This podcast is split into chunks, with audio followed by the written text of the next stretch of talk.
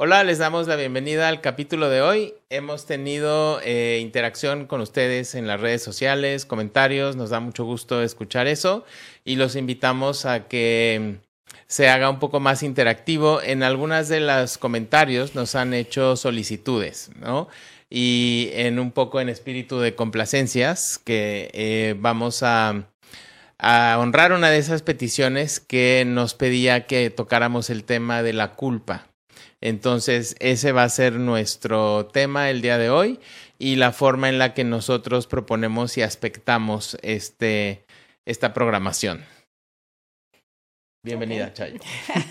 Gracias.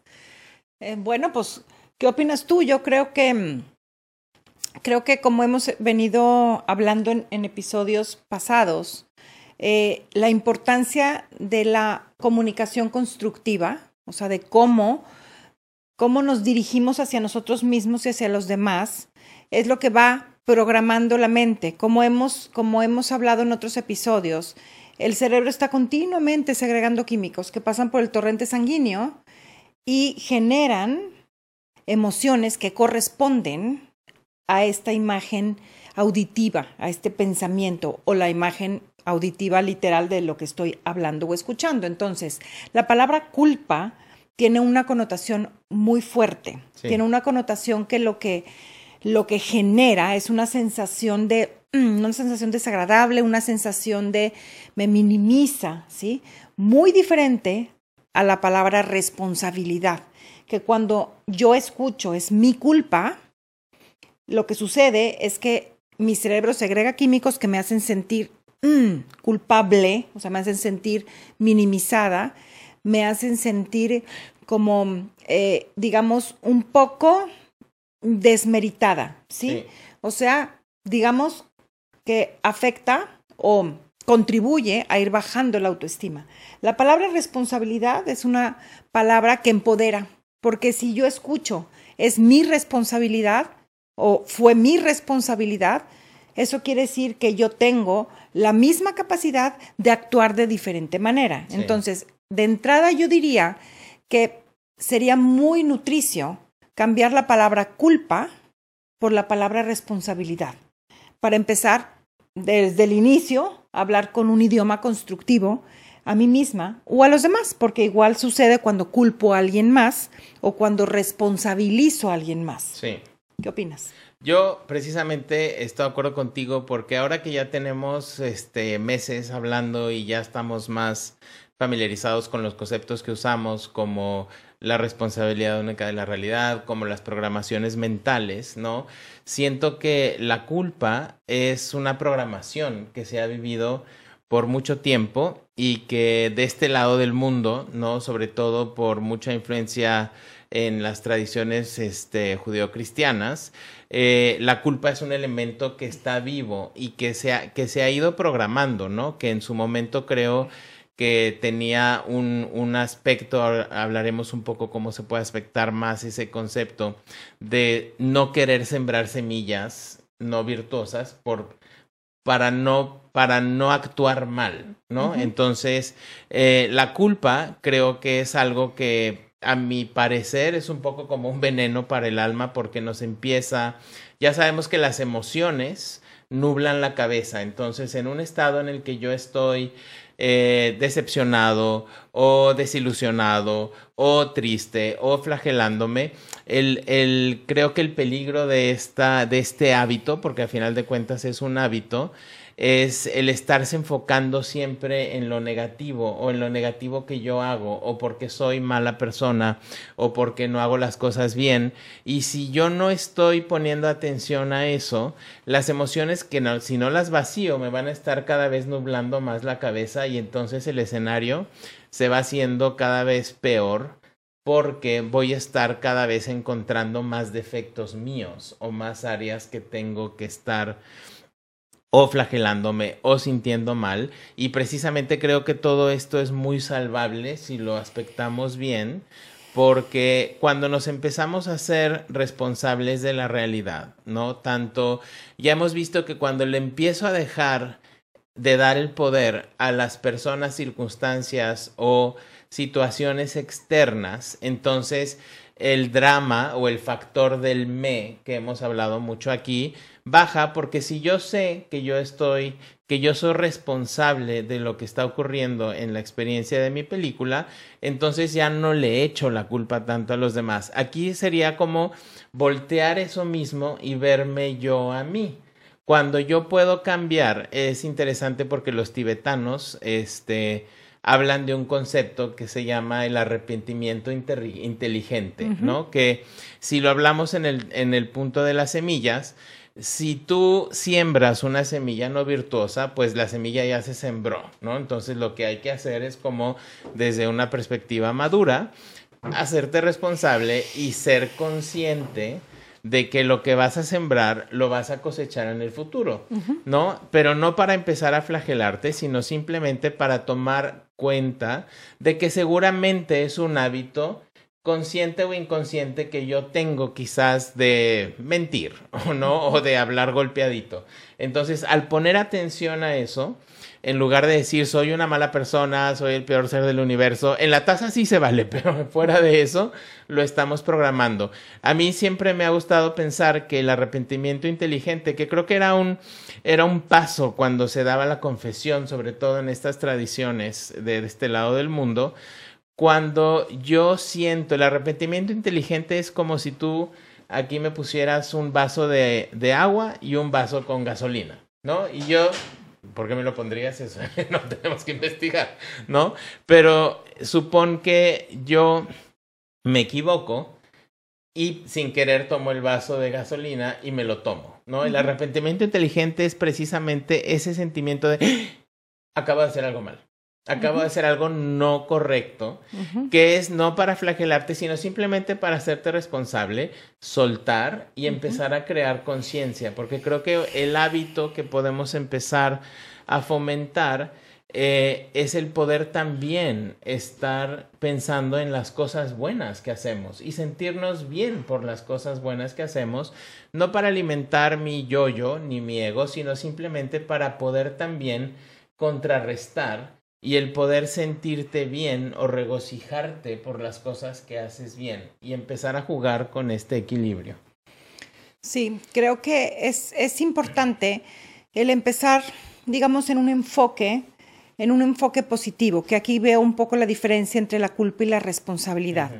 Por mucho tiempo, sí, se habló de la culpa, estamos en un proceso de desarrollo humano en donde en donde a base de prueba y error están desde las etiquetas, las, los conceptos, eh, las palabras a, las que adjudicamos cada una de las situaciones. Y no es que esté bien o mal, es que simplemente ahorita podemos entender el, la importancia del, eh, digamos, del, del impulso o del empuje que dan las palabras.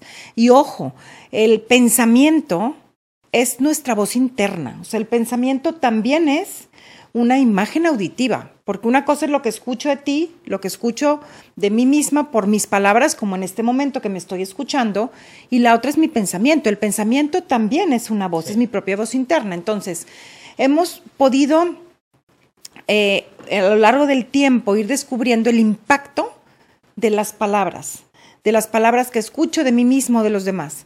Entonces, desde esta, desde esta perspectiva, Creo yo que la diferencia sencilla entre culpa y responsabilidad es la connotación, o sea, el impacto inicial que recibe mi cerebro cuando lo escucha.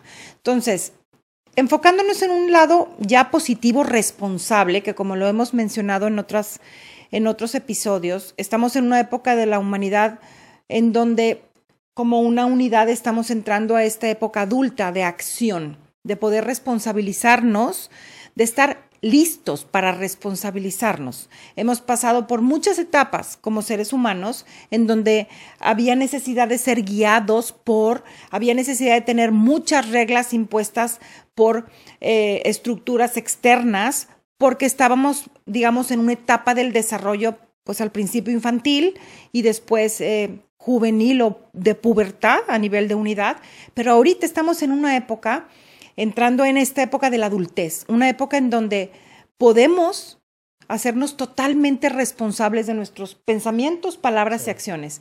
Entonces, verlo con esta positividad de, wow, o sea, tengo en mí la responsabilidad de ir, digamos, tomando conscientemente cada uno de mis pensamientos, palabras y acciones, que es el libre albedrío, que ese sí, lo tenemos nada más nosotros, la especie humana. De, hablando de animales mamíferos, pues la única especie que tenemos el libre albedrío es el humano, porque tenemos, nosotros podemos, digamos, elegir. Nosotros somos responsables de cada uno de los pensamientos, palabras y acciones. Desde este entendimiento que estas palabras, pensamientos y acciones crean la realidad que vivimos, aquí entra la responsabilidad o culpa.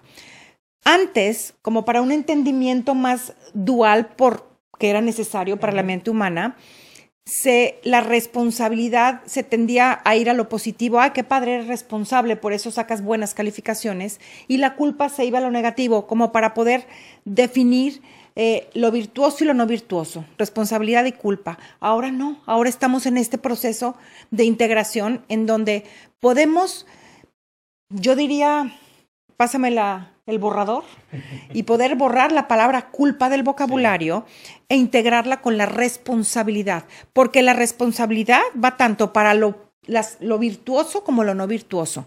Somos seres humanos en un proceso de transformación en donde el, el, en el ir creciendo, precisamente los errores son los que nos hacen decir, ups, por aquí no, me voy por el otro lado. O sea, si quitamos la palabra culpa y dejamos la responsabilidad, o sea, me hago responsable, o sea, soy responsable de esta acción que, eh, digamos, no fue virtuosa o me equivoqué. Sí, me equivoqué, me hago responsable, me perdono, suelto el pasado y así como soy responsable de la acción que hice, tengo el mismo poder ahora de responsabilizarme de hacer lo contrario, que ya aquí ya es una integración entre todas las acciones, pensamientos y palabras que yo voy decidiendo, ¿sí? Y voy decidiendo desde un entendimiento integral de amor propio, de si me equivoco, lo reconozco y me perdono. El quitar la palabra culpa evita el estar continuamente eh, en, el, en un pasado, sea corto, inmediato o lejano, digo reconociendo, repitiendo y repitiendo mis errores. ¿Qué pasa al estar yo repitiendo mis errores? Lo que llamamos autoestima empieza a disminuir, ¿sí? O sea, aquí creo que en realidad con el solo cambio de la palabra culpa, responsabilidad, cambia, o sea, nos, nos digamos, nos ayudamos a ir más rápido en este camino de integración. Porque, ojo, la relación más importante es conmigo misma. De la relación conmigo misma se extiende el resto de mis relaciones. Si empiezo conmigo mismo a dejar de culparme, a responsabilizarme, responsabilizarme, perdonarme cuando me equivoco y seguir responsabilizándome, siendo consciente de actuar de diferente manera, si empiezo yo a crear esa relación armónica conmigo mismo, por ende voy a dejar de culpar a los demás. Por ende voy a dejar de culpar al mundo externo, porque si se fijan, traemos de repente un hábito de culpar a los políticos, a la situación, al clima, a los demás, al tráfico, ¿sí? Si empezamos a cambiar esa connotación de responsabilidad en lugar de culpa, esa relación, digamos, dual de el bien y el mal, lo vamos a ir integrando entre, el, entre la equivocación y el aprendizaje, que es muy diferente, el bien y el mal. Hiciste mal, hiciste bien, te equivocaste, lo tomamos como aprendizaje. ¿Cuál es el aprendizaje? Ejecutar lo contrario. Voy a empezar a ser muchísimo más amorosa conmigo mismo y por ende con los demás. Sí, ahora que dices eso, me, me vienen tres puntos a la cabeza. Uno, como bien saben, pues nuestra primera palabra de la metodología es integración y cómo hemos también nosotros en nuestro corazón podido eh, integrar este concepto, que lo que voy a decir es la forma en la que lo vemos nosotros, ¿no? Porque eh, en realidad la culpa surge por el pecado original, ¿no? Si lo vemos teóricamente ahí. Y si nos vamos a la palabra pecado, que creo que ya lo hemos visto acá, ¿no? Que viene ya sea del, del griego jamartía, que quiere decir errar, o pecare, que también quiere en latín, que quiere decir eh, el, no, el no poder dar justo en el blanco, ¿no? Eh, el pecado original para nosotros precisamente es esto que tenemos que corregir, que es la visión del yo-yo, de que las cosas me están ocurriendo, precisamente a cambiarlo, a ver que yo soy el que está creando la realidad. Y entonces sí, desde esa perspectiva, como está muy vinculado a la etapa infantil, creo que ya lo hemos hablado en otro capítulo, el poder hacerme maduro es hacer esta transición de poder hacer que mis palabras, mis acciones, mis pensamientos no erren, o sea, no estén en, en, la, en lo no virtuoso, sino enfocado en lo virtuoso. El segundo punto es precisamente esto que decías, porque eh, este antídoto también de la culpa es el, el, perdón. Y ese perdón ahora tiene que ser conmigo mismo, porque muchas veces nosotros terminamos siendo nuestros peores verdugos. Y ya sabemos que a las semillas no, les importan no les importan dos cosas. Uno, que estés consciente o no consciente de que las siembres. Y segundo, dónde las siembras. Y yo las puedo sembrar de mí para afuera con los demás o de mí para adentro conmigo mismo. Entonces, si yo constantemente me estoy juzgando, si me estoy autoexigiendo, si me estoy autocriticando, ¿no? La semilla que estoy sembrando es una semilla de crítica, de juicio y de ser rígido, que a menos de que yo llegue a mi casa a flagelarme, ¿no? Y a gritarme al espejo, alguien externo me va a venir a buscar, me va a venir a mostrar en mi película las cosas que yo tengo que trabajar. Entonces muchas veces cuando podemos volcar y ver que muchas de esas semillas la sembramos con nosotros, entonces podemos soltar el perdón de decir, ya actué de esta manera, y aquí viene mi tercer punto, ¿no? Que serían como eh, los consejos también que los tibetanos dirían, en el momento en el que ya sembraste la semilla no virtuosa, ¿qué puedes hacer? ¿No?